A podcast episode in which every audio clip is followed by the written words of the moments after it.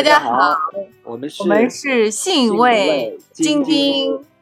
我是草莓晶晶。我是桃子星星。哟，你还是等了我一下吧。嗯，对，你不能不等啊！每次都抢话，多不礼貌。没有啊，这难道我们要有那种就是今天谁主讲就要那个谁先说的这样的一个默契吧？那我下次等你好了。对对对对，呃，我原本是有的，但是前几次我就有点唐突了，我觉得 好像是可可以打破这个习惯，但是发现没有。好吧，嗯今天应该是应该是元宵节的一期，嗯，差不多。放出来的时候应该是元宵节。我在想说，我们为什么每次都要在就是节假日讲一些好像 就是很不适合节假日氛围的？今天我觉得我们从来也没有讨好过听众啊，就我们觉得可能值得聊的东西，总是带有一点负面的东西才值得聊吧。那么开心的事情就开心了，有什么可聊的呢？那我觉得其实不是负面哈，我觉得其嗯实是一些比较有冲击性的一些一些想法吧，可能。嗯，有冲击性啊，这个词。嗯，对，我觉得不是负面哈，对，就是但是可能就是说对对于很多人来说，有冲击性等于负面，这个也也是有的。嗯，对，所以今天其实我们想说的是一个叫爱情为什么对女性这么重要这样一个话题，但是呢，我们其实并不确定说能不能聊出一个答案，或者是聊出一个结论，可能也不一定聊得出来。而且我们现在其实并没有想好，就是这个题目到底应该怎么起。也许这个题目会变成就是聊不出结果的 题目，或者是说，哎，聊聊出了一个什么结果，我们可能会把结论打在题目上，现在都不知道。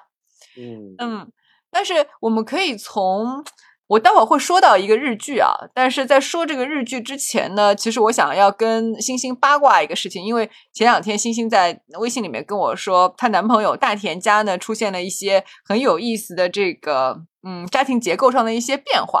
我觉得我们可以，因为我我也很想听这个八卦，具体他也没有跟我讲过。你说他有点什么变化是什么意思啊？因为他奶奶去世了嘛，嗯奶奶去世了之后，就是我没想到一个呃，就是瘫痪的一个在床的病人的离去，会对他们的家庭结构发生这么大的影响。对的，我也很好奇。哎，那所以你现在搞清楚没有？就是说，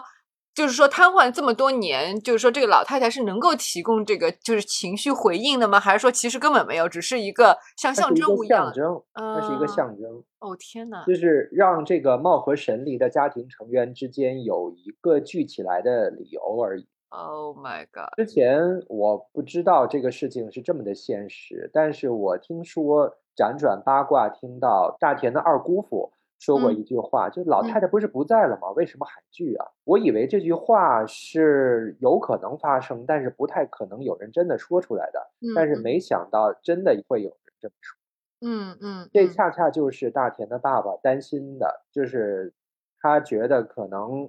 呃，老太太死了之后，大家就不会再聚了，不会搭理他，大家这个就散了。嗯但是他爸爸担心的不是说这个家庭的成员之间有多和睦，他的爸爸只是不希望没有人哈着他，就没有人跑着他而已。这是我的理解。那为什么那个就是这家人聚在一起，就有人会哈着他呢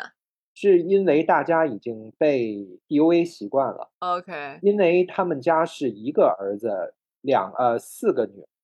从小的时候，他的啊爷爷教导就是说，家里的所有财产跟你们这些女人没有关系，我都是留给我儿子和我孙子的。懂了。嗯。所以就是到造成了大田他的父亲在家里边是霸道惯了，自私嗯惯了。作威作福，嗯。啊，那几个嫁出去的姐姐妹妹，自然也把这种家庭里面的习惯可能带到了自己的婆家，致嗯。使于他的几个姐夫妹夫，其实对待大田的爸爸都是有一种惹不起我躲得起的这种心态。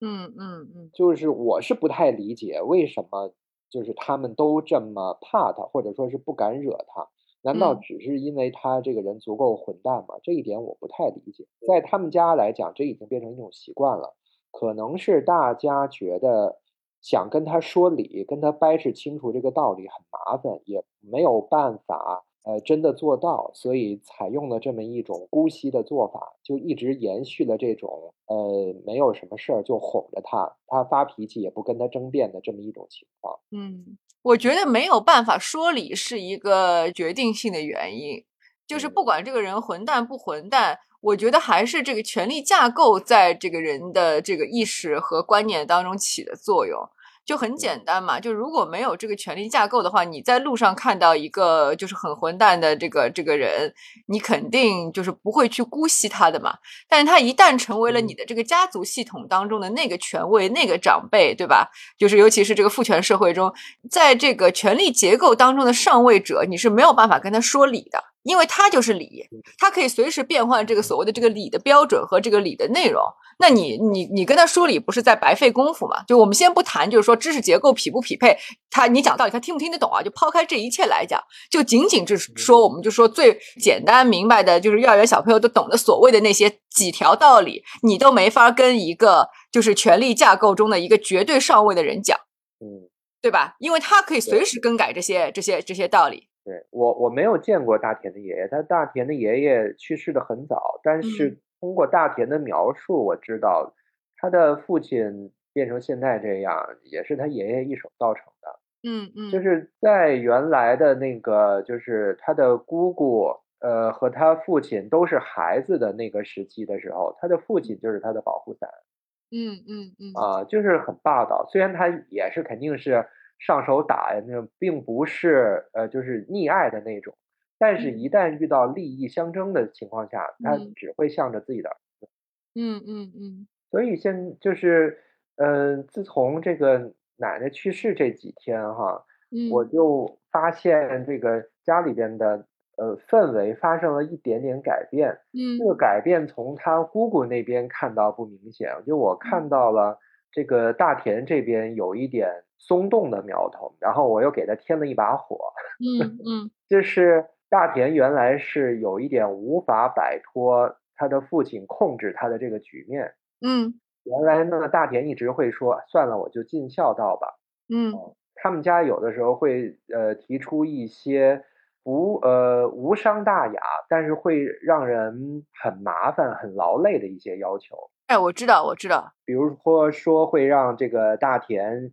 去帮他们买什么东西啊？对对对对对对对对对对对，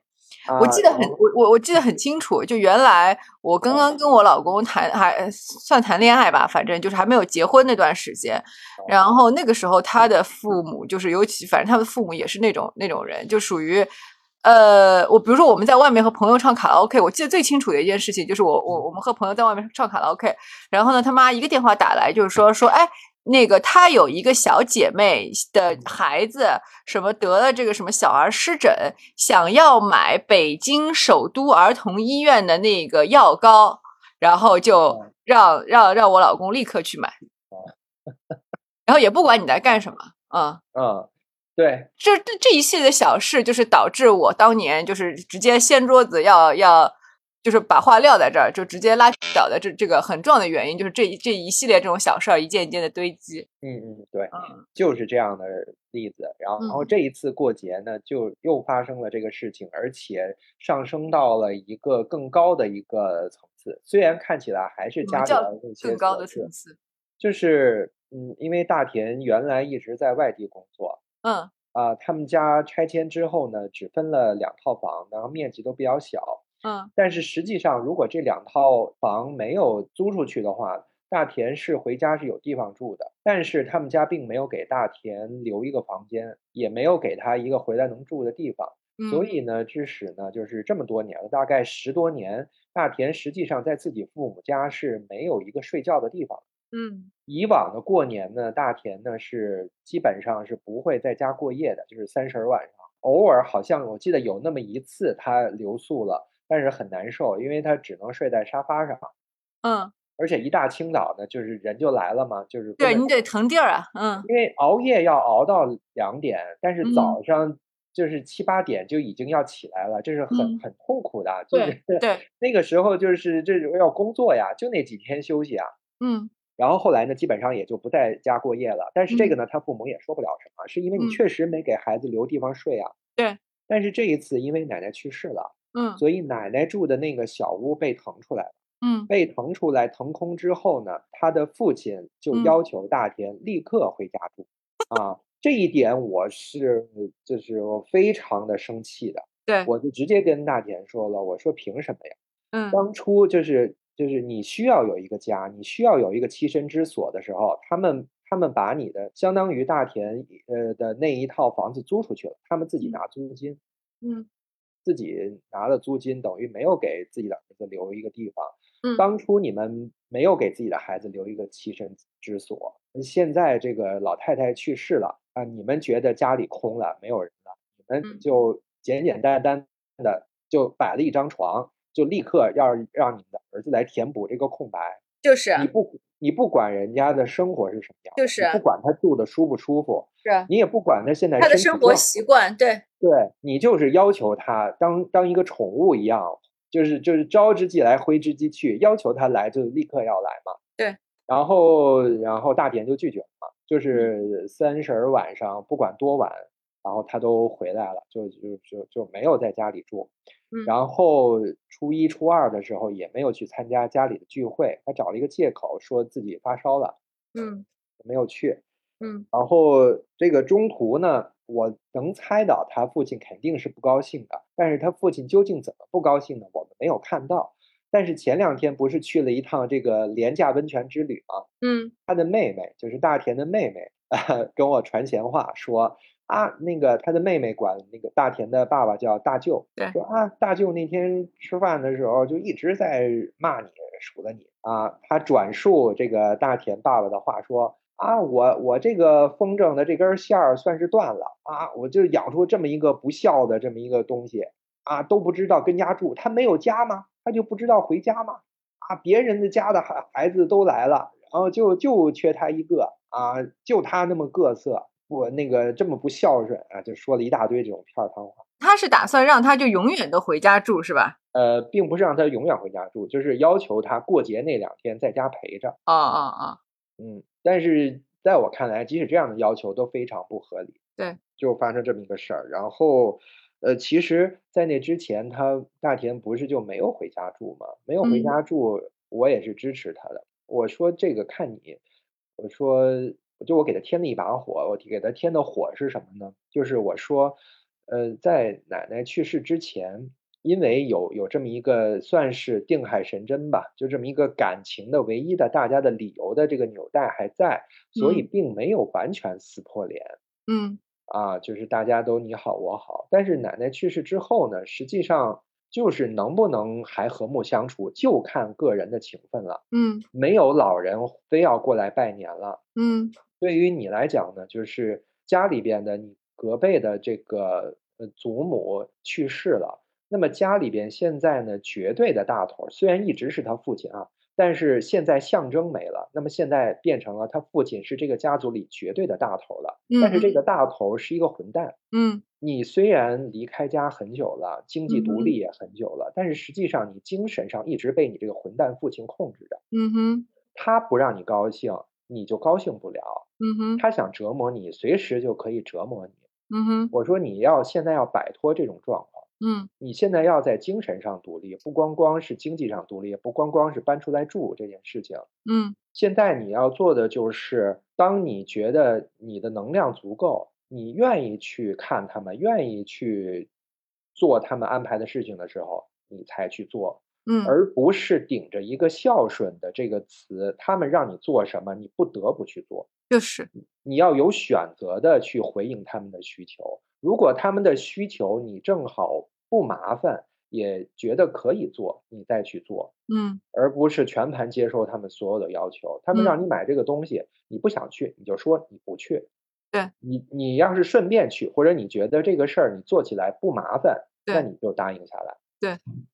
我就是对，就是这样的，就是这样的。啊我大概在十多年前就跟我老公说过几乎一模一样的话。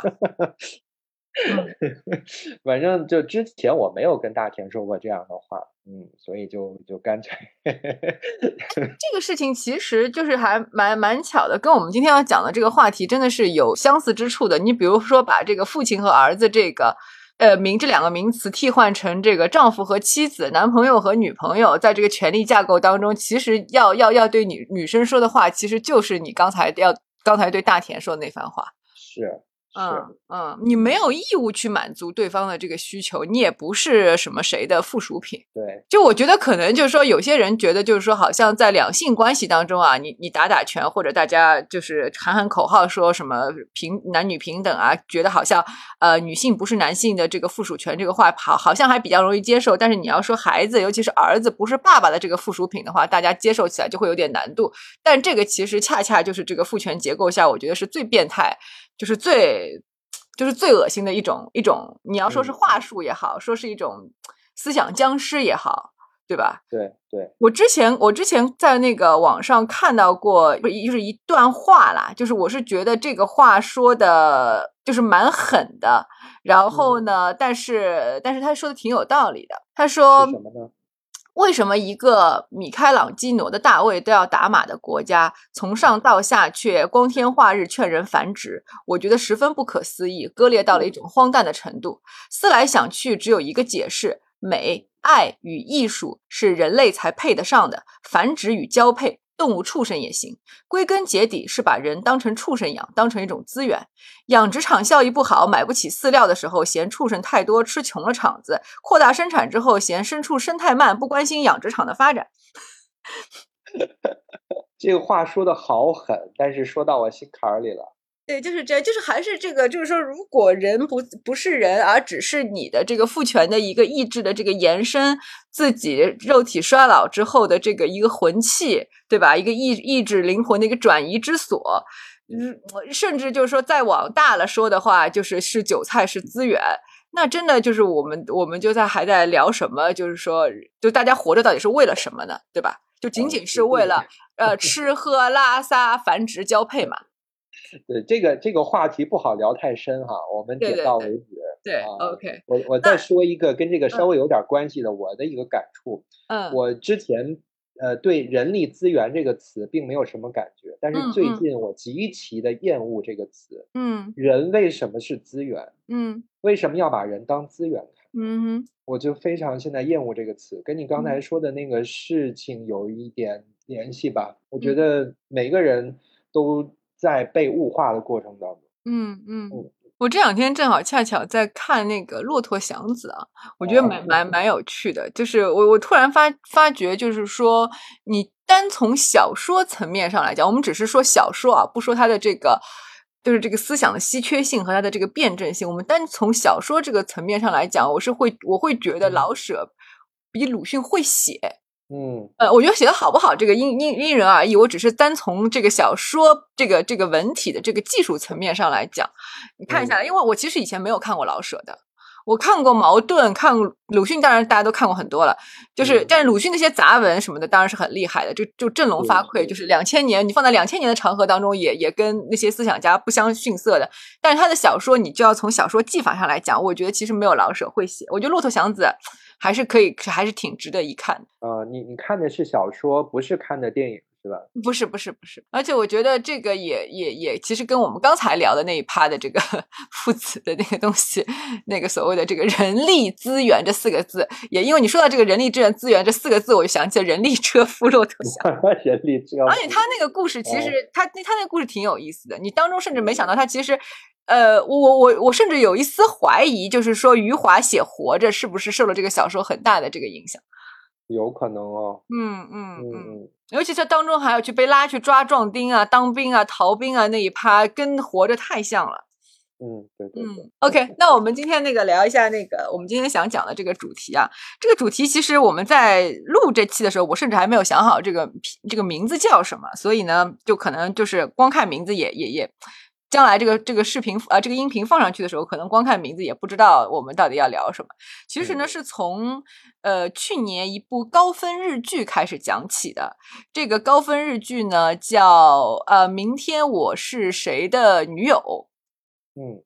然后呢，这个也是一个漫画改编啦。然后其实大家就是说，如果常年看日剧的，就是。朋友们应该知道，就是日剧这两年的这个这个水准也在，也不止两年了，近十年来的这个水准也在急剧滑坡。所谓的急剧滑坡呢，你你当然不能跟我国比了，你就还是跟那个他们自己的黄金时代的那个质量来比的话，就真的堪称急剧滑坡。然后这一部这一部日剧呢，也也谈不上，就是说你从日剧的水准上来讲，也谈不上有多么多么的好，但它它是。讲了几个女孩的一些故事线，然后这些故事线有的有交集，有的只是茫茫人海中的一个擦身。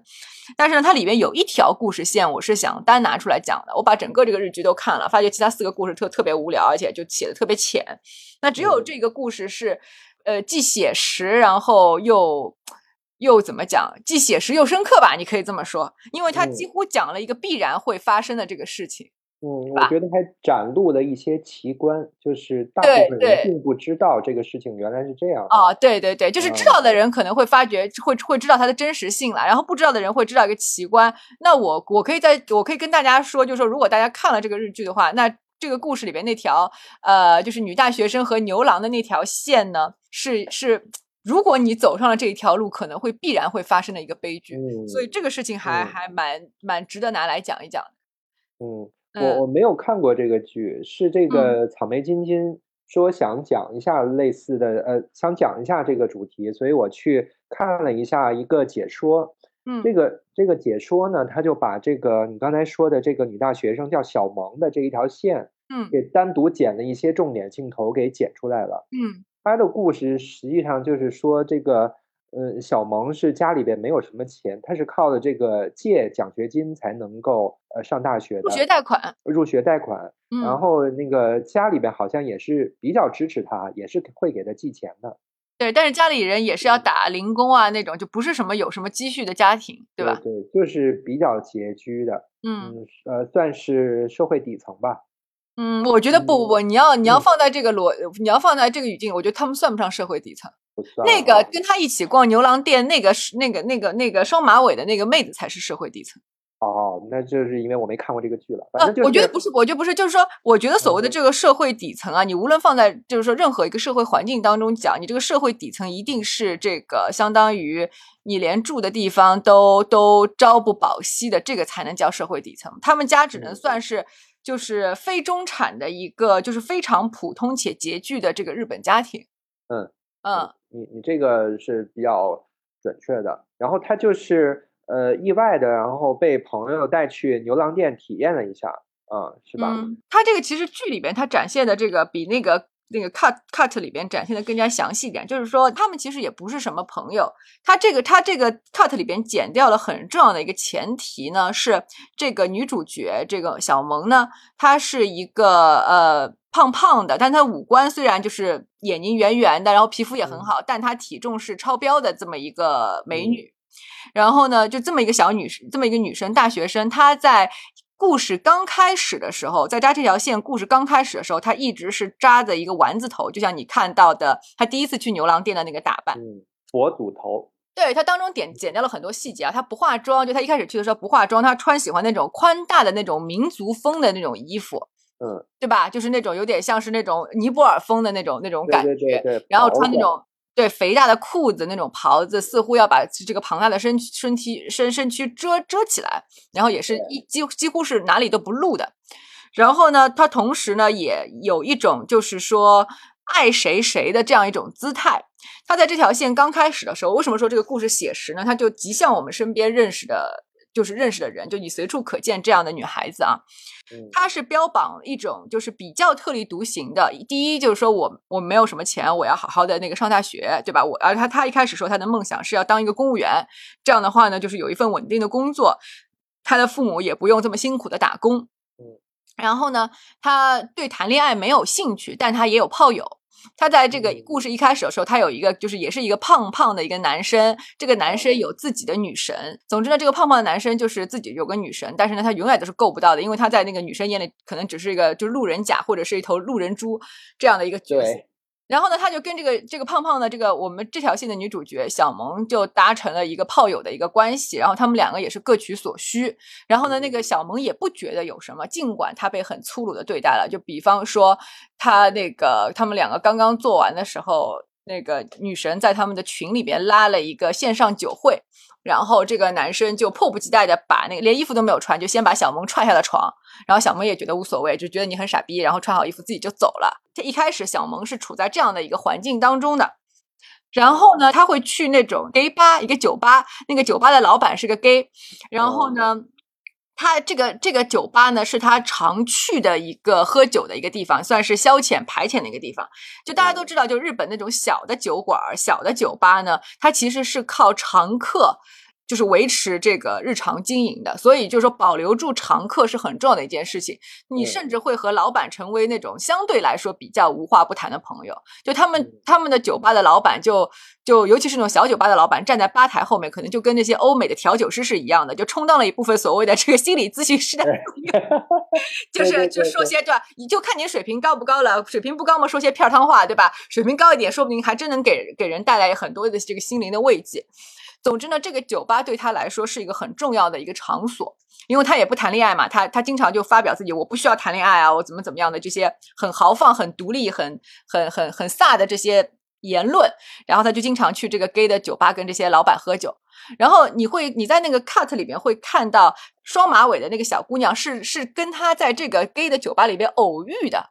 哦，因为他一直说他的朋友，对，因为他一直说不谈恋爱，然后这个酒吧的老板，这个 gay 老板就跟他说说，哎呀，不谈恋爱可不行呢，说我其实也谈过好多次恋爱的，说你其实有机会还是要去谈一场大恋爱哦，什么什么的。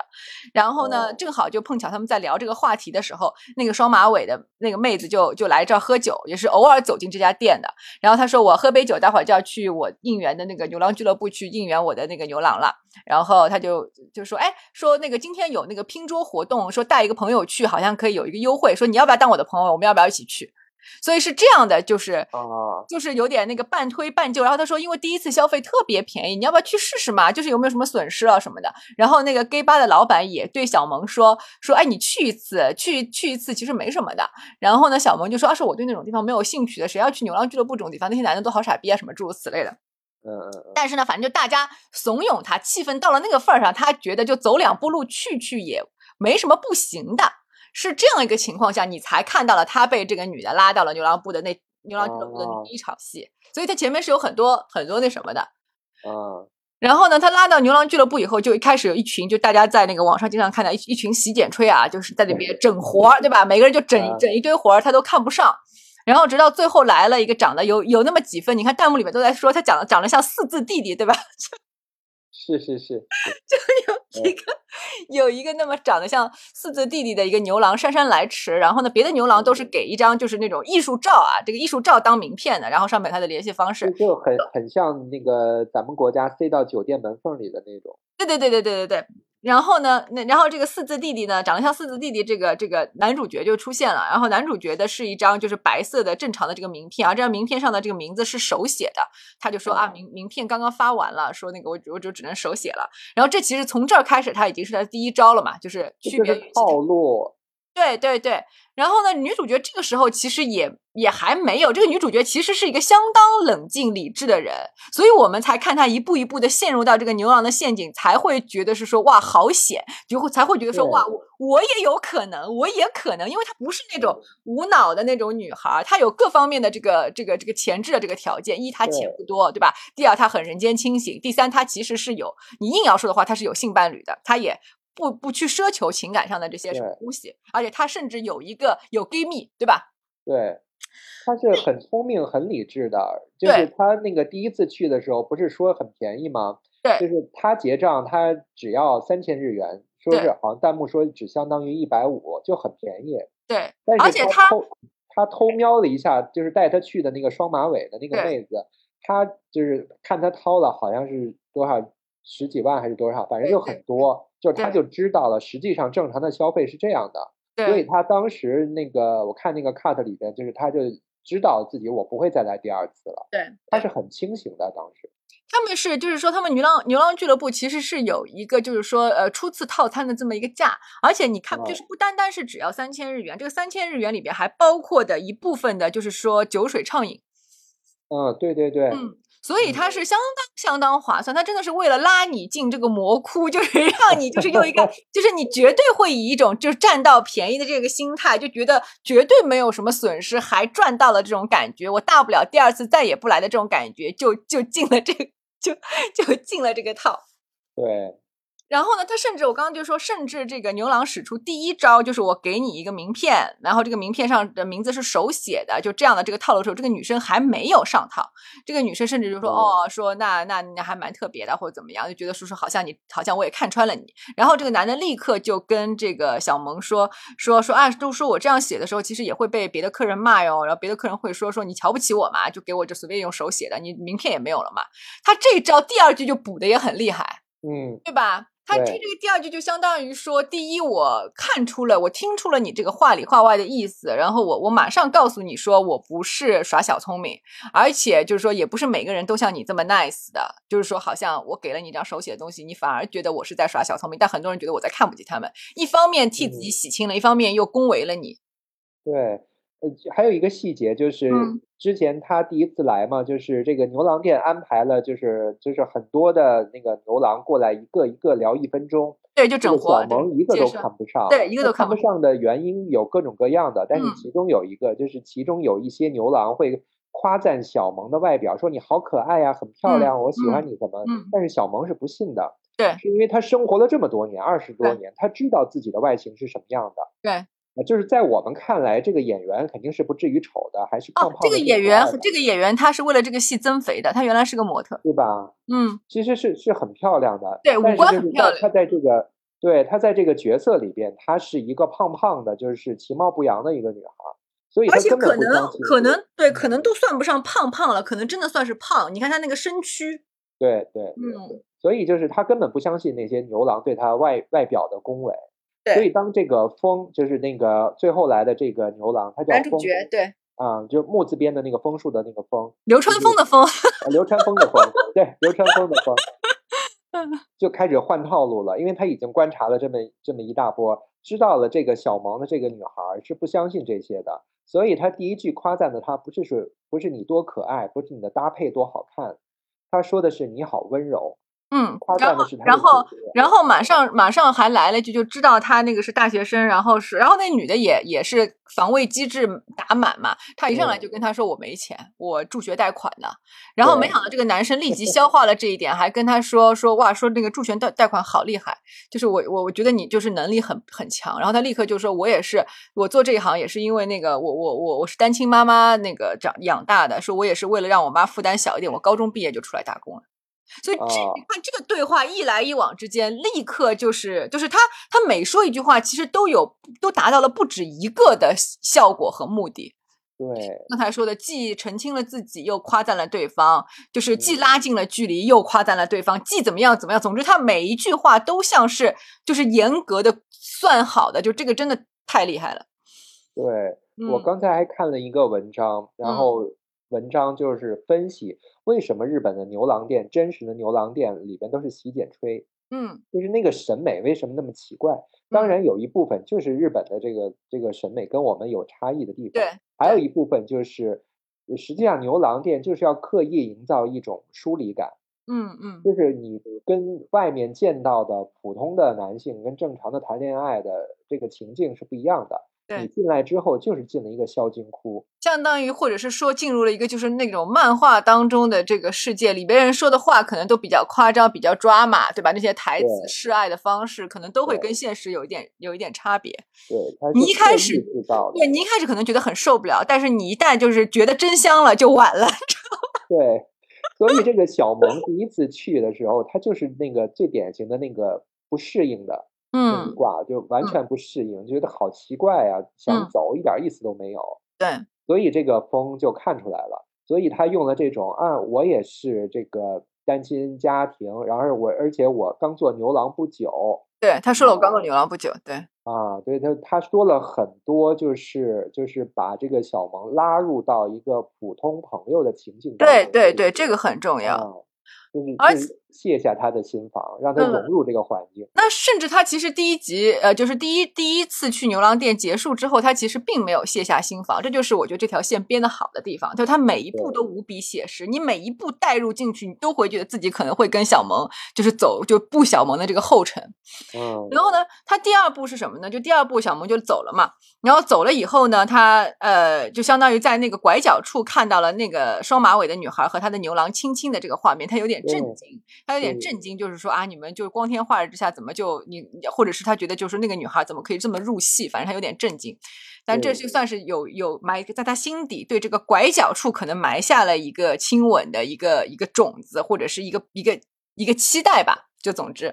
然后呢，这些先先不去说它啊，这些这些套路先不去说，然后我们就说这个事情发展，事情发展呢，他就呃该打工打工，该上学上学，然后他也完全没有把这个事情当回事儿。然后呢，这个男主角的这个叫风的这个牛郎就会时不时的给他发一些这个微信。然后他们的 line 就是我也不需要你回的，反正就会问你现在在干嘛，然后汇报一下自己在干嘛，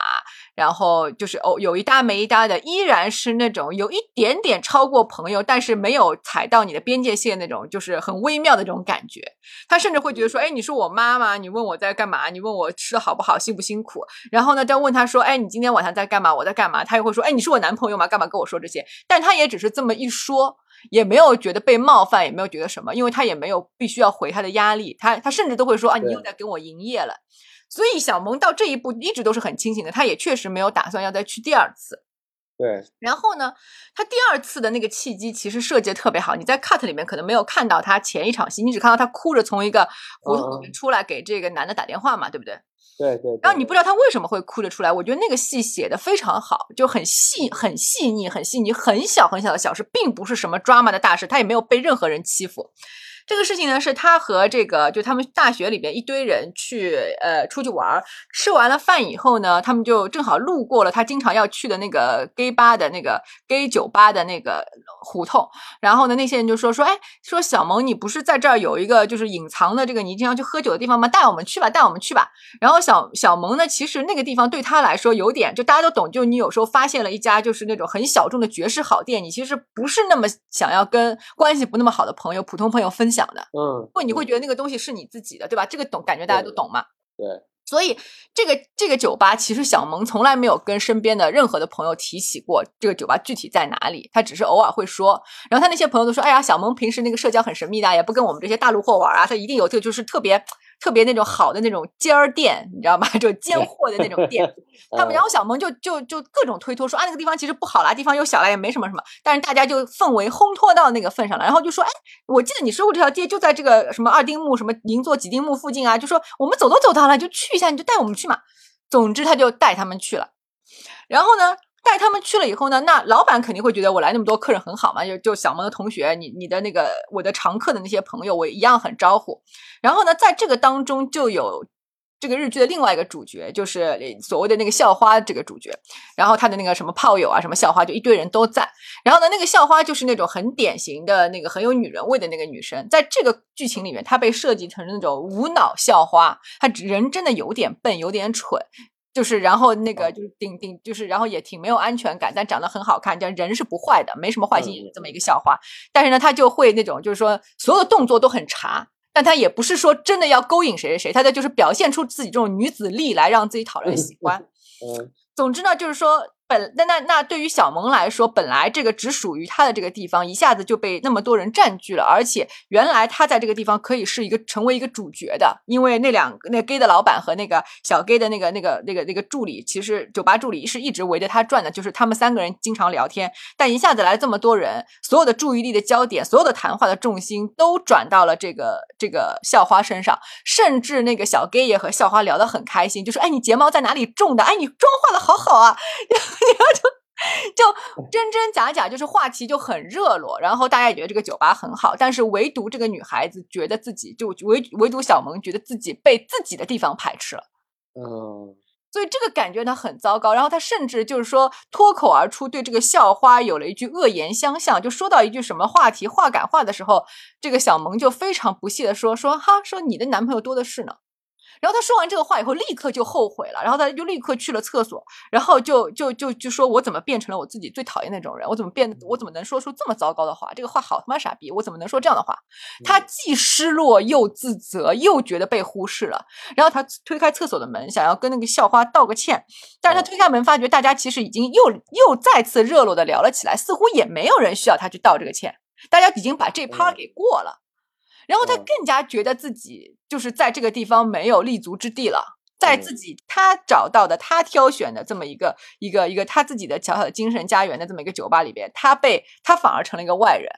然后他又觉得自己，他开始厌恶自己，因为自己毕竟刚才说了那种很糟糕的话，所以在这样好几种情绪下，他就哭了。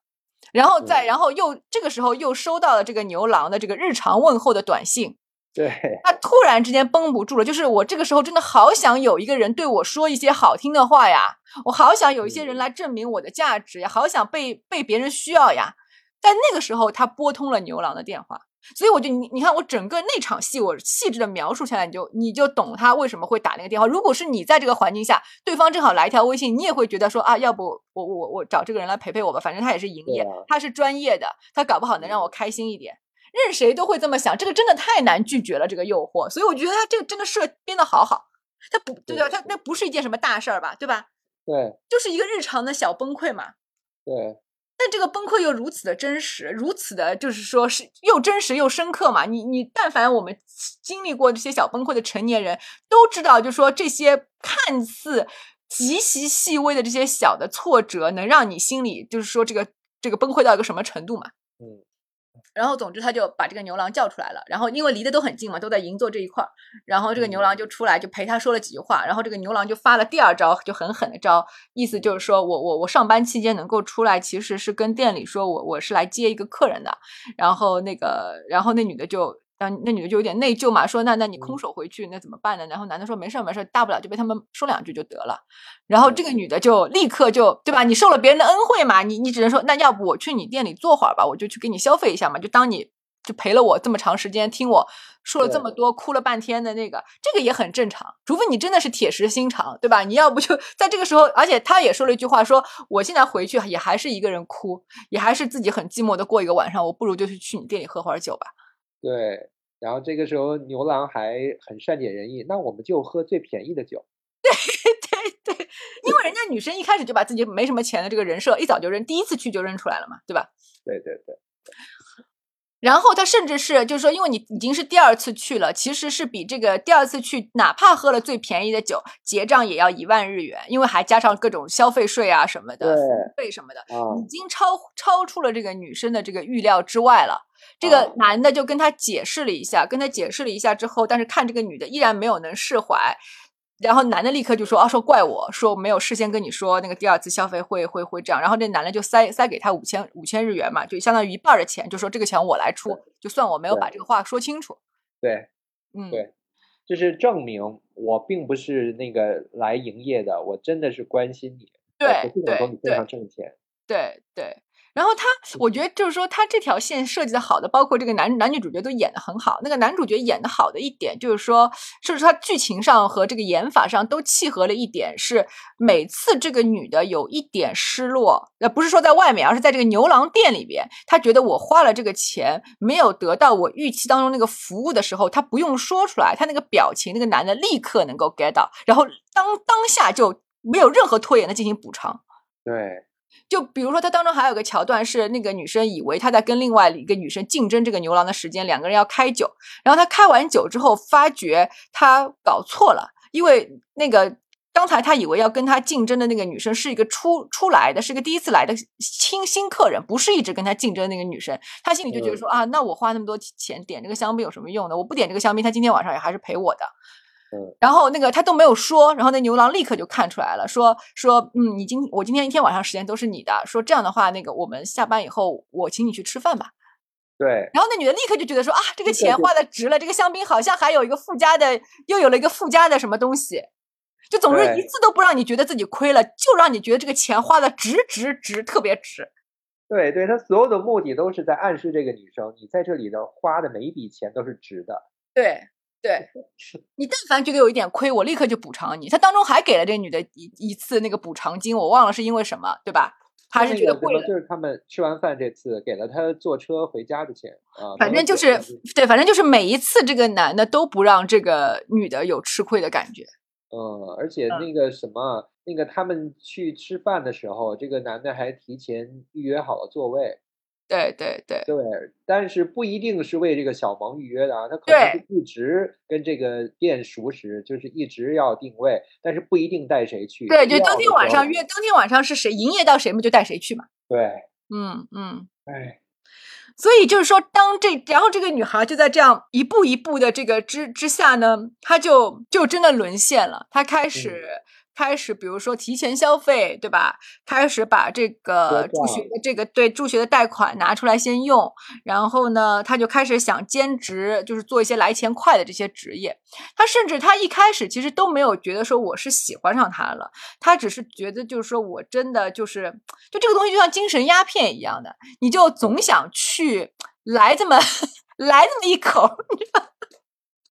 他其实一直在警醒自己，他对他一直在，他当时真警醒了好多次。对，但是就是在他为他开香槟的那一次，然后那个店里的牛郎都来了嘛，然后在他们面前就是那个什么唱歌喊麦，对对对，喊麦。然后有一个很关键的点，就是说请今天的公主说一句话，把麦克风递到了小萌手里，但小萌不知道说什么。这个时候，这个风这个牛郎就是就说了一句话。就问他，嗯，小萌，你是喜欢我吗？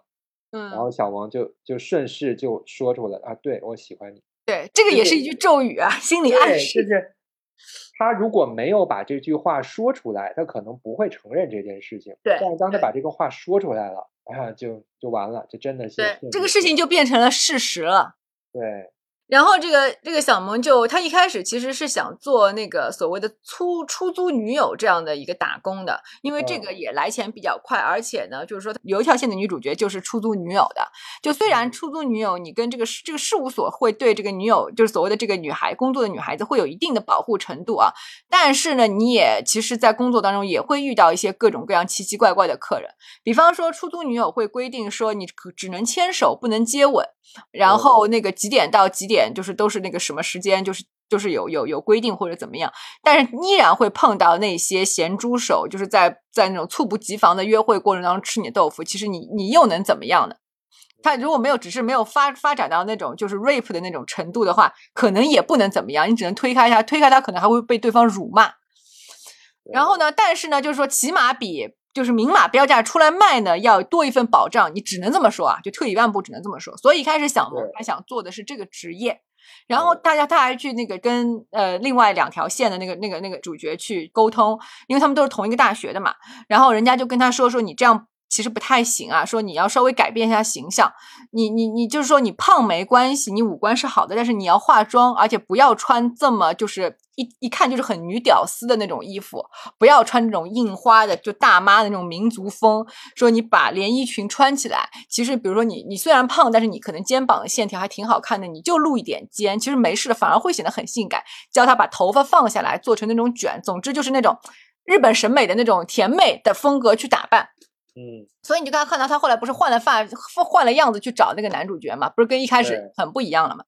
对。但是呢，他依然受到了一个一个现实的一个一个制约，就是说，呃，他们出租女友是要经过上课培训的，就等于说你得有一个月的培训，你才能正式领证上岗。哦，不是说当时就可以的，但是这个女孩就太急需用钱了，因为在那个风这边，在这个。牛郎俱乐部那边消费就是越来越贵了，因为你每去一次，其实它就有点像是那种指数级的那个成长，这个消费 进阶永永无止境。对，而且他们牛郎之间还会那个互相的这个促单。对对对，就是他去的时候，他实际上只是想跟风聊聊聊天，待一起，但是会有其他的女客人来指明这个风。或者给他开香槟，那这个风就必须去陪那个开香槟，就是花大价钱的那个女客人。那你会觉得说，我反正比如说我也花了这个这个这个小几百，我们算成人民币的话，比如说我今天也花了那个五六百小一千，你今天只能陪我十分钟，对方可能就是比如说我花了一千，对方可能只花了三千，你就去他那儿了，那我就竞价，我花三千五，你能不能来嘛？你花了三千五，对方他妈花了四千，你再叫五千，就这个这种这种，就是非常让人失去理智那种竞争心，就很容易在牛郎俱乐部里面。对，呃，反正就是就是花钱越来越多，一步一步的丧失了理智，就是，然后他就去卖身了。对，然后他是真的去卖身了，因为那个在完整的这个剧情里面是有他那个是是有那些卖身的戏的，呃，就是应招女郎，就 call girl，对对对，嗯嗯，嗯，就是然后他们管那个他那个叫什么星探啊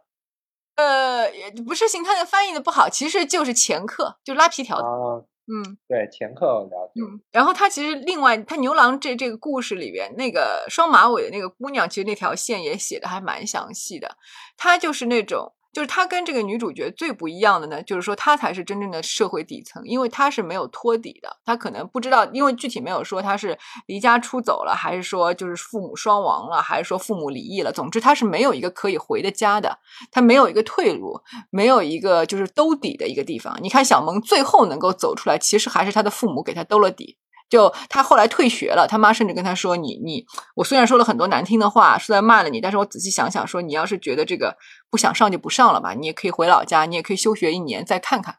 就总之就是说，他最终这个家里人是给他托了底，他才能就包括就是那个那一刻那个。他最终是那个卖身卖了好两两个月筹筹筹筹了那个三百万日元要给风过生日的，嗯然后他那个，然后他就是最终在生日那天晚上，这个牛郎给他发一条微信，把他的名字打错了，因为那天他晚上他真的 那个牛郎真的是忙到四脚朝天。然后呢，总之嗯，但那个牛郎其实也给他准备了礼物嘛，因为他们的生日是同一个月份的，对吧？那牛郎还是想要把它发展成长线的，但是不知道因为怎么昏头了，就把这个名字打错了，因为他这个萌在这个日语里边是 moe，是个摸打头的摸哎，然后他给他的嗯。名字发错的是那个什么摸摸还是摸卡，就是是桃嗯桃子还是桃桃花？桃花就是摸卡嘛，哦，这个我就不知道了，所以他就是说，反正他第一个字肯定是一样的，所以可能就。是说联想的时候就就顺顺顺嘴打过去了，就顺笔就发过去，所以把他的名字发错了，哦，因为他们第一个字母都是摸，都是哦。都是一样的。所以呢，这个女孩子就突然之间就是醒悟了，但是她依然就觉得是说，依然在为这个找找找找开脱，就说反正我我知道我从来都不是他女朋友嘛，对吧？他就是营业嘛，那我存了存了这么久的钱，我就是走都走到这个店门口了，我还是要去给他过生日。这个时候，基佬 出现了。他的这个那个酒吧的基佬老板给他发了那个微信，跟他说：“今天晚上星期五啊，我们店有活动啊，好久没有见你了，你怎么还不来？”然后他就他就就是站在那个就是街头就痛哭流涕，他突然觉得自己像个傻子，嗯然后他就毅然决然的去了那个酒吧，而什么都没有任没有任何交代的，就跟那个牛郎断绝了联系。然后，但你看到是这个 cut，但是在这个之前，其实是就是在最后那个那个那个他的决定去 gay 吧，而不是去那个牛郎吧的之前，就是有了我刚才跟你说的，他妈其实已经给他托了底了。因为他当时时，因为他是因为那个做，他因为卖身缺课，他导致那个时间排太满，因为他要挣好多钱嘛，一个月之内要挣三百万嘛，然后他他那个导致缺课太多，其实学校已经勒令他要退学了。哦，没想到，就他的家里人就是居然接纳了这个事情，但但家家里人不知道他卖身啊，就是以为嗯。他就是说可能就是说初来乍到，在大城市不习惯啊，生活压力大啊或者怎么讲无法融入啊，总之也不敢多问，但是还是无条件的支持了他，就这一点给了他一个就是心理上一个很大很大的力量。是嗯，是，就是他那个卖了三百多万，然后要去给这个风过生日的时候，其实那个风一直在等他，嗯，一直在等他。他他是一直是拿着这个萌送给他的礼物，还不是不是，是他要给萌的礼物，因为萌的礼物就萌要送给他的礼物就是进店消费三百万嘛。啊啊啊！嗯对对嗯对对，嗯对，所以那个就是，他就一直在那个店门口等着他，然后那个他发现这个萌应该不会来的时候，然后来了另外一个他的那个熟客嘛，嗯他就嗯，立刻把送给萌的那个礼物藏到身后了，对然后又挂上了那个营业的笑容。对对对，就是如果之前就是可能就是观众还对这个蓝有一点点那个期待的话，那其实到这一刻立刻烟消云散了，嗯嗯，立刻嗯看穿了。嗯。而且他那个，他其实那条线，就我刚刚说到那个双马尾的那个那个卖身女那条线，它其实在在在这个故，就是在这个牛郎这这个单元的故事里面也写的很详细的。他就是那种完全没有那个后后路的，他就是不停的被 PUA，然后不停的发疯，然后不停的原谅，然后不停的去卖身供养他。然后那个牛郎，这是他生病的时候，牛郎就是他应援的那个黄头发的那个牛郎，甚至给过来给他下了碗面，他特别感动。然后男的说：“那你身体好，那好好休息啊，身体好了赶紧再出去上班吧。”然后，然后那个牛郎甚至会跟他说：“说啊，你的这个你的这个皮条客不行啊，说我给你介绍一个更好的吧。说你个皮条客给你那个那个那个那个拉的单子太少了。”哦，这这条很夸张，就是就是明着吸血的。但是那个女的就就虽然她会发火，说我很累啊，我真的很辛苦啊，怎么怎么样。然后那个男那个男的就会说：“只有你一个人累吗？难道我不累吗？” 然后就。反正就说那一那一对也很写实，就基本上就是就那个真实的那个陪酒女刺刺伤牛郎的那个翻版。然后那个那个真实那个故事也很也很讽刺，就是那个牛郎大难不死啊，那个牛郎被刺了好几刀，倒在血泊中。当然那个陪酒女立刻就被抓起来了，嗯，然后那个牛郎经抢救活了过来。然后呢，他伤愈之后立刻回去上班，还给自己起了一个外号叫不死鸟。然后然后生意火爆。哦，天呐，嗯嗯，是不是很讽刺？真是。然后，然后 后来有有其实有新闻的嘛，就问就是采访那个那个被捕的那个那个陪酒女，就说你为什么要杀他？他就说我我真的受够了，我就太累了。他讲的所有的这个这些往事，就基本上就是我刚才讲的，就是那个牛郎怎么 PUA 那个双马尾的，就在这条线里面，基本是复刻了他们的故事，只不过结局他没有没有刺他而已，嗯。所以大概就是说，我们想要要要讲完这条线，已经花了很长时间，花了半个多小时。就这个故事大概就是这样的，但这个故事就十分十分十分经典啊！就是它经典在于说，我我看完这个故事，就是有一种感觉，就是心有戚戚焉，知道吗？我看完之后非常生气。嗯，呃，我甚至就是没有看你说的那些更细节的那些那些。那个剧情，我只看了这个小萌的这个简单的这个 cut，我就非常生气。你生气的点在哪里呢？就他被骗了。嗯嗯，就是一个自强自立的，想在这个社会上苦苦挣扎，然后的这样的一个女孩，就就被这样的人给骗了。哎，这个其实就是恰恰是我今天想要聊的，就是他为什么会会会是会，就是为什么会被骗？对啊。对吧？你觉得是是？当然，故故当然是这个这个牛郎的技术比普通的这个牛郎要高超啊，就是这个确实是一个一个一个客观条件。但是我想说的是，就是这个背后更普遍的一个原因。啊，我先插一个小插一插一小小句，就是说整个这个剧的结束，它每一条线都会有一个小小的结尾。这个萌的这个结尾是他在老家休息了一段时间以后，就是依然来了这个，还是回到了这个东京，但他没有，好像没有继续去上一个专门的大，他去上了一个那类似于那种大专，哦哦，具体学什么的我忘了。然后他当再次那个漫步在这个东京街头的时候，有一天就突然之间有一辆就是广告厢车从他那个背后。开过那个广告箱车上是那个那个风的一张大脸，是他终于成为了 number one。哦，那个还蛮唏嘘的。然后那个女孩一回头，但那个车已经开过了。哈哈哈哈哈！我觉得他蛮就真的不错的，真的不错的。就但是这个剧其他的线真的有点无聊，真的其他的线你都要快进，但是唯有就是这条就是小萌和牛郎的这条线真的很值得去慢慢的推敲。嗯。是是是，网友的评论也是这样的，就是大家纷纷觉得小萌的这条线是最值得看。嗯嗯嗯，因为这条线真的就是对于对于女生来说，它太具有普世价值了。不是说每一个女生都会被所谓的牛郎骗，对吧？进这个销金窟，这只是一个就是说最极端的一种方式。但是所有的女生在这个谈恋爱的过程当中，有没有？被你刚才就是说的所谓的很气愤的那种感觉，就是被欺骗了，或者是被这个 PUA 了，被设计了，或者是被吸血了，就这些就是背后这些普遍存在的这些真实，就会让所有的那个女生在看这个看这条线的时候，就非常的投入和代入。对，嗯。嗯，我觉得小萌被骗，就是因为风给了他他自己不知道自己想要的东西。哎，所以这个我其实就就就。终于说到一个小时之后，终于说到了，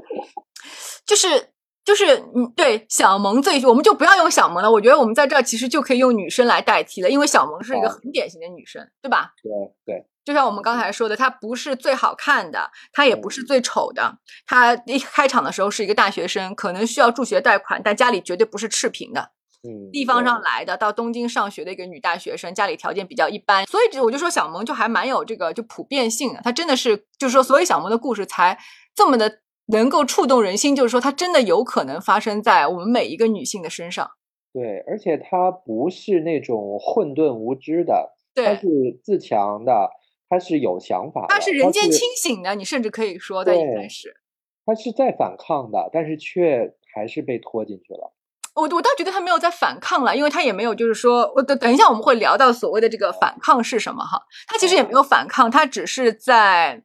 在这样的一个体系当中，他一开始试图成为一个局外人，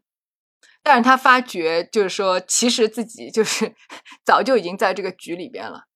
他，我觉得他试图成为一个局外人，是因为他知道自己无法成为局内人，他是自卑导致的。对对对对，不，但是这个但是这个言论啊，嗯嗯。他的那些呃，这个这个言论啊，就是要自力更生的这些独立女性的想法，还是源于她的自卑，因为他对对对无法像那些主流视野当中那些漂亮的女生用那样的方式去获得资源，她就只能去排斥她。对，但她其实你你看啊，其实整个这个故事里边那些女生，她们呃，并没有像，就起码我们就说在这个日剧里边啊，它并没有像呃我们通常以前所聊的这个说你用这个美貌换取那个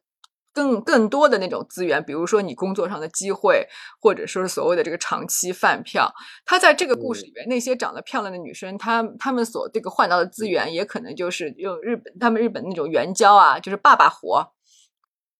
就是那嗯。个认一个就是堂堂爹嘛，嗯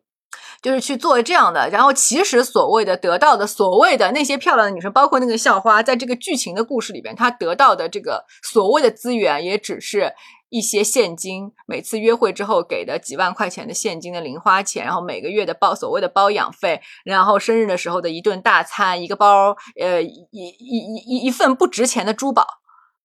嗯也仅此而已，没有更多了。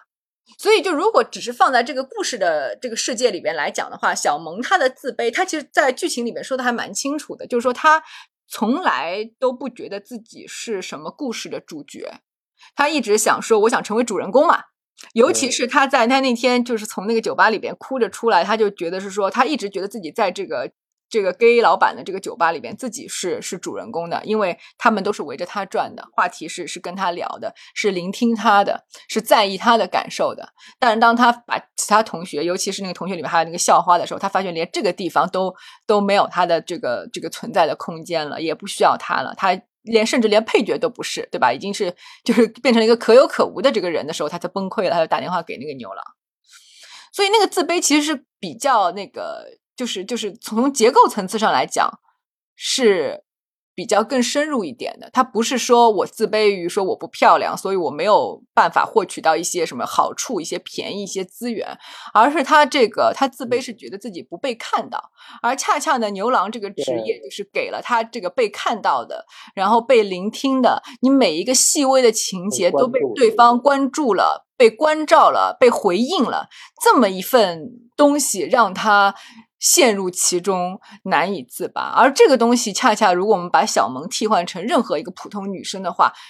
大家都是需要这个东西的，大家都会被。如果这个东西是一个商品，它的这个标价很昂贵的话，我相信依然它会有强大的这个市场，无论在任何一个。对吧？我我甚至我们甚至可以说，就是在这个地球上的任何一个角落吧。那可能在东亚社会尤尤其是这样。它都是有市场的。你觉得只有女性需要这些吗？呃，我当然不觉得只有女性需要这这些，但是就是说女性被规劝成只需要这些，你明白吗？男性也需要，但是男男性的生活当中还有其他值得他去追求的东西。但在这个女性从小成长到大的，就我们在说，就是所谓的这个男权古老的这个不够用的落后的男权骗骗术的这个骗局的这个这个语境里边，女生被规劝成你的生活、你的生命当中这个东西最重要。是，你只需要这个，你得到了这个，就什么都有了。就好像最近老听的就是为什么只有女人会被问到你的生活跟工作如何平衡这个问题？对对对对，为什么从来不问男人？对对对，好像好像这个生活跟工作要平衡，只有女人会遇到这个问题。好像女人的生活没有办法照顾好，那她的工作多好都没有意义。对一直都有这个意思在。就是你看，所以我们就上次聊那个李宗盛和张惠妹，不是就是对吧？就九十年代传唱的对吧？领悟这首歌，大家回去再好好听一听歌词啊。如果没有听过我们上一期的，你们再好好听听领悟的这个歌词在唱什么，你们就明白，他就是说这些男性的词作者，这些呃这些父权的这个思想的这个。不自知的这个宣扬者，他们希望女女性付出的是什么？希望女性遵循的是什么？希望女性追求的是什么？人家都给你写的明明白白的。是是是，我我们我们并没有那个觉得李宗盛怎么样啊，我们只是把他的这个创作的这个歌当做一个文化来研究而已。嗯，是是，谢谢你帮我找补。对对对，老歌新听嘛，听一听那个原来的这个这样的语境的环境里写出来的歌，放在现在大家看有没有新的领悟。对对对。所以我觉得这个就这个真的还就是还蛮妙的，而且我前两天啊，就是说真呃呃还蛮巧的，就是我我在看一个 B 站的一个 UP 主讲西方流行乐嘛，然后就所有的那种类型的他都会讲。然后呢，他就是讲到了这个黑人灵魂乐啊、福音音乐啊，就是早期的这些爵士乐的一些发展史的时候呢，就是有两个很重要的歌手，然后他们几乎是同时代的吧，就可能男的比女的要年长一点，但是几乎是同时代的。一个男的歌手叫 Ray，叫 Ray Charles，这个大家就是一去。盲人歌手啊，大家一去百度就知道有他，他有多么的这个经典和老牌啊！就几乎你反正就是毫无对爵士乐毫无了解的人去搜搜一下他的名字，看到那首歌就会知道他他是一个什么样的人。然后他有一个传记片啊，就叫《Ray》，是那个吉米福克斯演的。这个片子拍的非常无聊，但是歌很牛逼，因为歌是现实存在的嘛。嗯。然后呢，他同时代的那个女歌手也是一个黑人女歌手，这么牛逼的这个女歌手，这个女歌手前几年才疫情之前才刚刚去世，就活了非常久，就在这个美国的这个音乐流行音乐史上是一个泰斗级别的一个人物。这个女性的这个歌手呢，她的名字叫 Aretha Franklin，艾瑞莎·富兰克林。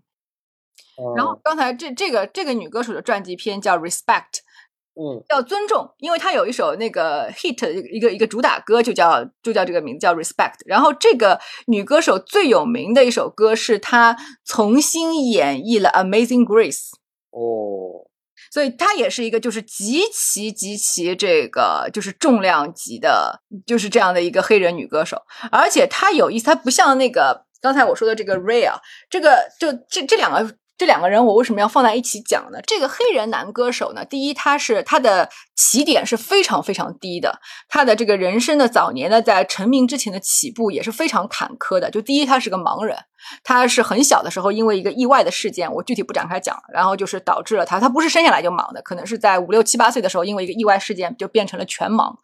然后呢，她是黑人，她是单亲妈妈，她生活在贫民窟，是真的贫民窟，就相当于他们住的地方，你可以想象成就是在虽然是在美国啊，但是它那个环境就跟广袤的那个南美洲草原上搭了几个草草，就是草屋茅屋差不多那种生存环境。嗯，她是从这样的地方出来的，而这个女歌手呢。她是一个可以说是这个美国黑人家庭的美国黑人的精英家庭出身的这么一个女性，她的呃爸爸是一个教区一个教区的牧师神父，嗯，非常的有钱，然后住的是住在纽约，住在纽约郊区的那种，就是你就是非常那个。白人中产阶级的，就甚至是中产阶级偏上的，就是你能想象，就是这种议员，美国的议员会住的那种别墅，那种级别的，就内内饰装修的那样的房子。嗯，然后呢，他爸管理整个整个教区，然后呢，马丁路德金是他爸的很好的朋友。哦。所以，就这个女生是出身，而且就是说，她她他们的文化，她父亲的这个文化沙龙里边出现的都是就是就是黑人世界里的这个佼佼者，真正的这个文化精英。这个女生是出生在这样一个环境里的，你对比起点，你就知道一个有多高，一个有多低了啊！我们就先不管那个就是五六十年代的这个种族隔离，我们仅仅把它放在这个黑人群体当中。嗯你就知道他们俩出生的这个这个这个落差有多大。然后呢，但是在他们这个成名之后，他们也经历过，就比如说成名以后的那些呃迷惘啊、嗑药啊、酗酒啊、沉沦啊，最后又重新站起来，这一趴是没什么变化。这个这个 Aretha Franklin 啊，就这个女歌手，她在成她最初是被她的父亲控制的，包括她的第一张唱片的录制，找这个唱片公司，就她的父亲对她行使了一个全面的一个一个包办和一个控制。当然，她所有的资源都来自于她父亲。我刚刚说她父亲是一个精英人士。是是是，然后呢，在她为了摆这个，她为了摆脱这个父亲，只然后她找了一个男朋友。这个男朋友呢，虽然在就帮她脱离原生家庭的这个过程当中起到了一些的作用，但是这个男生，这个这个她的老马上成为她的老公了。这个老公立刻成为了她的第二个父亲，接全面接手了对她的控制。然后呢，在她然后又家暴她，她跟这个男的分分合合，就当中还原谅过他好几次，然后最终找了她的另另外一个老公。就这个女歌手，在她的成长的过程当中，她不停的在换男人，就是似乎就是就我们之前一直在讲的一个主体和一个客体的问题，就似乎她不是一个独立独立的客体，她似乎是要不断的找一个就是主体去依附，也不是依附，就好像是她是一个没有肉体的魂，她必须有一个实体去附上去，她才能被赋予一个主体的一个一个形体。不管她在世界各地，她那个时候就是说她在跟她那个家暴老公离婚之前，她已经是一个世界级别在世界。开巡演的这么一个歌歌星了，嗯，她依然被她老公家暴，她依然要要在她自己作词作曲的那些歌上署上她老公的名字，只是因为她爱他。嗯，而这个，而我们刚才说的这个 Ray Charles，他成名之后，他这整个故事就围绕在啊，他娶了老婆，他怎么跟这个巡回巡回当中其他的这个女歌手搞在一起，怎么辜负人家，怎么又生了小孩，最后怎么又浪子回头回到他老婆身边。然后这边这个故事就不停的在换男人、换男人、换男人，然后而且关键是他他他不停的换男人，他是他是真的在在找一个，就是怎么讲，在找一个可依靠的一个丈夫，而不是说他他像这个 Ray Charles，他只是在找一个新鲜的肉体，找一个更有天赋的一个伴唱的一个女歌手，找一个自己旅途当中的一个伴儿，找一个能够刺激自己灵感的一个缪斯。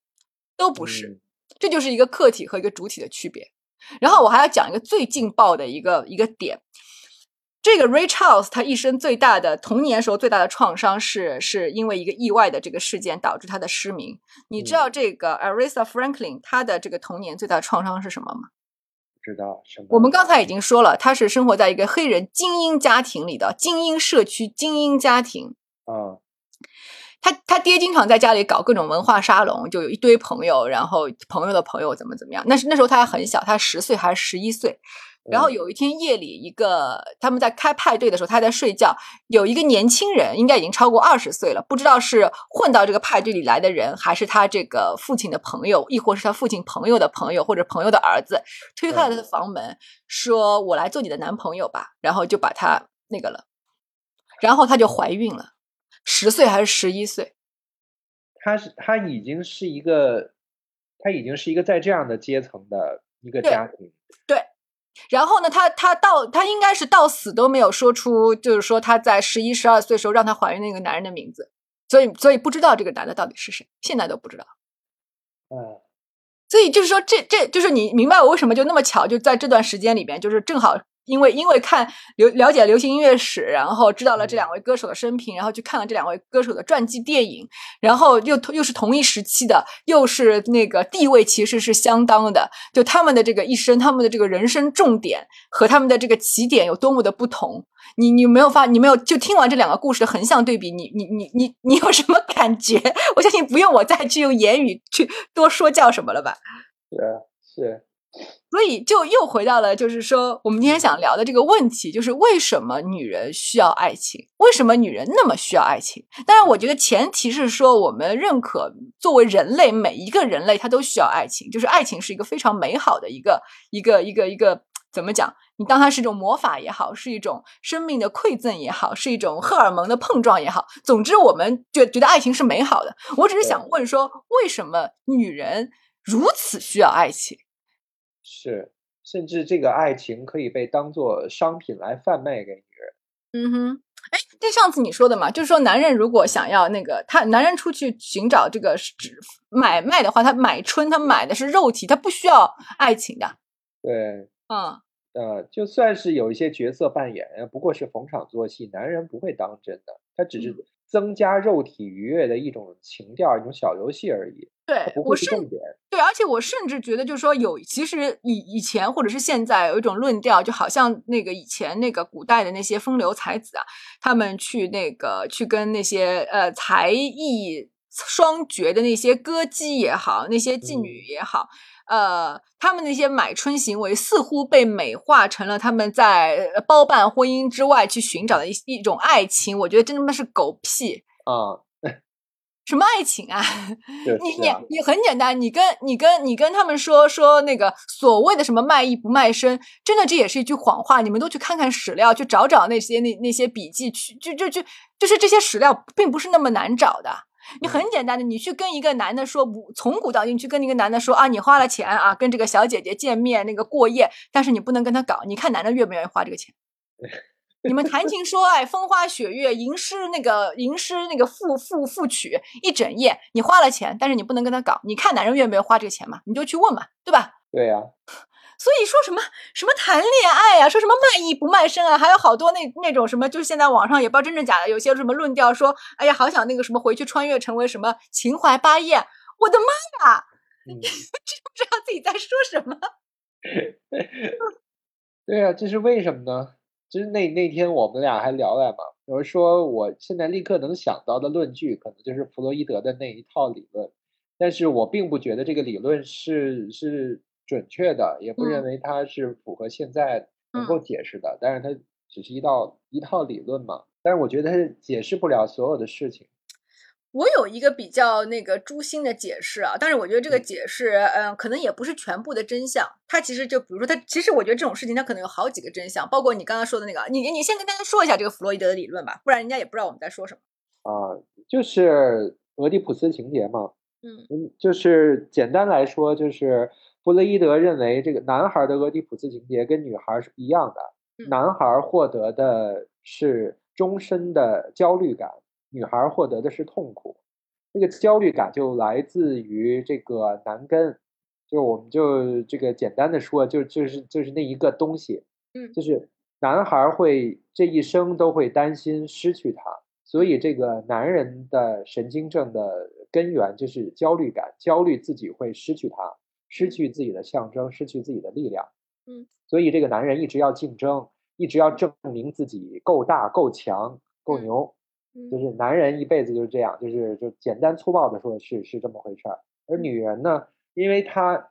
从小就没有这个东西，嗯，用弗洛伊德观点来说，从来就没拥有过，所以她获得的是痛苦。她认为自己失去了这个东西，嗯对，已经失去了，是自己有缺陷的。嗯所以这个女性成年之后的神经症的重点是围绕的是痛苦，是已经失去的东西。所以就是女人想这个这个就是拥有拥有再次拥有，那她再次拥有如何获得这个呢？那么就是爱情吗？就是她患得患失啊，就是想拥有爱情啊，想要得到关注，想要获得一个男人，这就是弗洛伊德的观点啊，这不是我的观点。这个观点，我其实有一个地方我还蛮好奇的哈，就嗯是说，呃，你看啊，就是说男性的这个男根是与生俱来的，那这个东西因为是与生俱来的，就是你生下来这个东西就是你身体的一部分，那嗯为什么男性会对这个东西？有焦虑感呢，就是说，那你嗯理论上你对，就是说阉割有焦虑感，你怎么不对自己断手断脚有焦虑感呢？这个东西不是一样的吗？哦，不是，就嗯是有一个就是让很多人难以接受的一点，就是弗洛伊德认为是母亲唤起了自己儿子的性欲，嗯而当儿子真正表达出来，顺从了这种性欲的唤起之后呢，又会被自己的父亲和母亲粗暴的喝止，嗯。所以他才拥有了这种焦虑感。所以说这个喝止让他在这个精神上似乎有了这个失去使用男根的权利的这么一种焦虑，是这个意思吗？对，这是一个原因，还有另外一个原因，就是小男孩儿可能会在某些场合观察到女性的身体，嗯。他会发现有一部分和自己不一样的人，嗯。就是他没有这个东西。嗯。啊，他会发现自己的母亲、自己的姐姐妹妹嗯没。有男根，嗯。然后那个时候他会产生一个印象，就是他们是失去力量的，不是所有人都有这个东西。所以这个东西就很好奇，就是说嗯这个就是这个所谓的这个男根代表欲，这就代表力量的这个先于经验而发生的这个而产生的这个结论就很很很妙了。就是你为什么不觉得，就好像那个我们经常会看到一些呃什么什么，就是早年的那个那那个那个平原叫什么呃那个两河流域的那个那个平原叫呃，幼发拉底河什么对那个平平原美出美索不达米亚，对对对对，美索不达米亚平原，就那啊个平原上所出土的一些早期的一些，比如说呃女神的一些雕像，都是他会把那个就是说乳房和这个腹部极度的这个夸张嘛，就大家应该都看到过嗯。那些两河流域出现的一些雕像嘛，对吧？对对对，嗯。那就很很奇怪，就是为什么男生看的就小男孩看到呃女性的成年女性的这个身体的时候，他不觉得乳房是力量，他他为什么会觉得就是不觉得说你拥有这两个东西呢？我这才一根儿，就是他为什么不觉得那两个东西比那一根东西牛逼？毕竟那两个东西是是是养育是是抚育了这个这个人类这个幼崽的这个怎么讲，对吧？滋养了这个人类幼崽的这个这个器官。嗯所以这个东西就很微妙啊，就是所谓这个鲜艳性的这个这个这个男根就具备力量的这个结论又是，就是如何如何产生的呢？所以这就是原型嘛，原型是早于文化的。嗯嗯，就是这个男根代表力量，并不是多少代的文化沉淀下来的，而是这个形象亘古就有，就存在。嗯，就好像那个呃，印度教里边那个那个谁是湿婆吗？还是它的原型不就是一根吗？就是通天彻地的一大根，就是它的原型就是这个东西。好像不是湿婆，好像不是湿婆。是嗯呃是毗湿奴，对对对，嗯好像是好像是，因为啊我记得不是湿婆，因为湿婆是那个就是啊。对，我觉得这个理论就是现在说起来，我不是非常相信它。嗯所以你说它的合理性是什么呢？其实我自己说起来我也心虚，嗯所以我因为我并不觉得它能够解释现在这个事情，那我只只是把它当成一个观点来说。嗯但是就是如果说呃为什么不是那个那个乳房能够哎你又能够哺育孩子对吧？你嗯又能够那个，而且又数量上比那一根要多，为什么不是崇拜它而是崇拜那个呢？那如果如果就是要解决这个问题的话，我认为是因为他的崇拜，他是基于原型的，而不是嗯基于后来的文化的，它是亘古就有的。哎我反而觉得不是啊，我反而觉得它恰恰是基于这个后来的文化的，但是它要追追溯到多早，我就不确定了。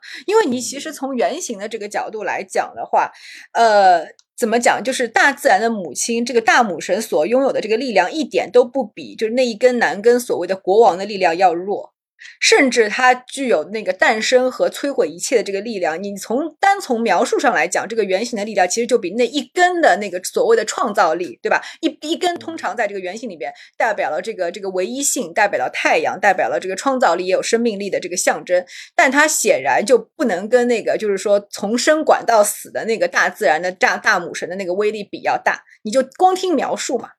所以从嗯原型上来讲，你甚至可以说这两个这两个原型力量是不分伯仲的，就是各有各的力量感。大母神的原型诞生比较晚，就虽然我、对，虽然就是它是非常的呃什么，就是又孕育生命啊，又是它的象征，又是一个圆呀、就是我们觉得它非常的原型，非常的源头，但实际上这个大母神原型诞生的会晚。哦，大概是在大？母神原嗯，大母神原型要远呃要晚于呃阿尼玛和阿尼姆斯。哦嗯，，OK，那好，那个我们要去作为那个下一个研究课题再好好去研究一下，这边就没有研究那么深，就先在先在这里打住。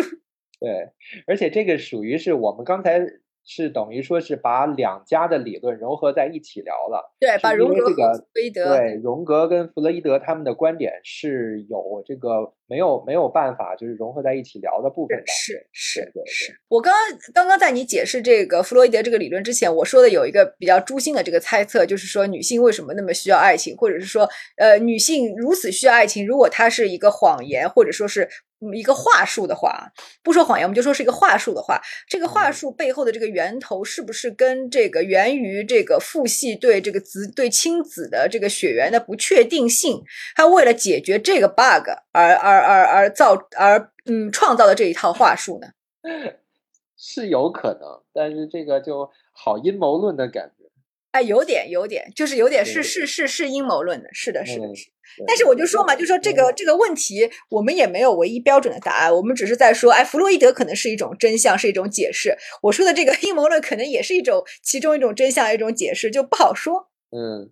如果是弗洛伊德的那个观点呢，我倒觉得虽然有点扯，但是却偏向于光明一点，是因为弗洛伊德恰恰把这个女性为什么如此需要爱情解释为自身的问题。嗯嗯，因为呃女呃那个女性她经历了俄狄浦斯情节，并不是别人的错，也不是自己的错，它就是发生在每一个人身上童年必然要经历的一个一个一个心理过程，而变成了成人之后的一个情节。所以，女性如此需要爱情，跟男性如此喜欢吹牛逼，这 是这是这都是个人的问题。嗯嗯啊，所以我倒觉得他的这个解释稍微光明一点。对，你说的 对。嗯，对，那个那个所谓的这个父系亲子，这这个就比较阴谋论了，就相当于说是就是等于说这个世界上的错误是被一小撮人的这个阴谋所造成的，对吧？是。嗯，他就会有这么一种会有这么一种感觉，所以我就说这是一个 就比较诛心的猜测，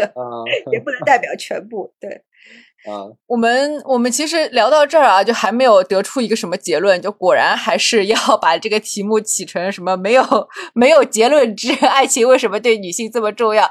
但是呢，我隐隐约约一种有一种感觉，就是其实我们有一点点呃倾向于得出一个结论了，但是呢，就是这个时间确实是有点长啊，我觉得我们可能要分两期，然后下一期。星星会先讲一个，就是最近大还蛮大热的一个一个一个片子《Megan》，呃，我们又讲回恐怖片了啊。其实是恐怖片，对，就我就是爱恐怖片。对对对，但其实倒不是要讲恐怖片，可能要讲一下那个关于就是恐怖的小孩儿啊和儿童心理学这样的一一个一个话题。然后我们聊完，嗯，我们聊完 Megan 之后，可能要再回再回头回到就是这个爱情和女性，爱情对女性为什么这么重要的。呃，这么一个话题来啊，而且就是可能令大家很难想象的是，我要从《骆驼祥子》这个小说来 切入，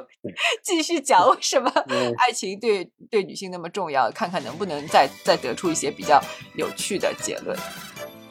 好的，我也很期待。那好，今天就到这里。好，大家拜拜。拜拜。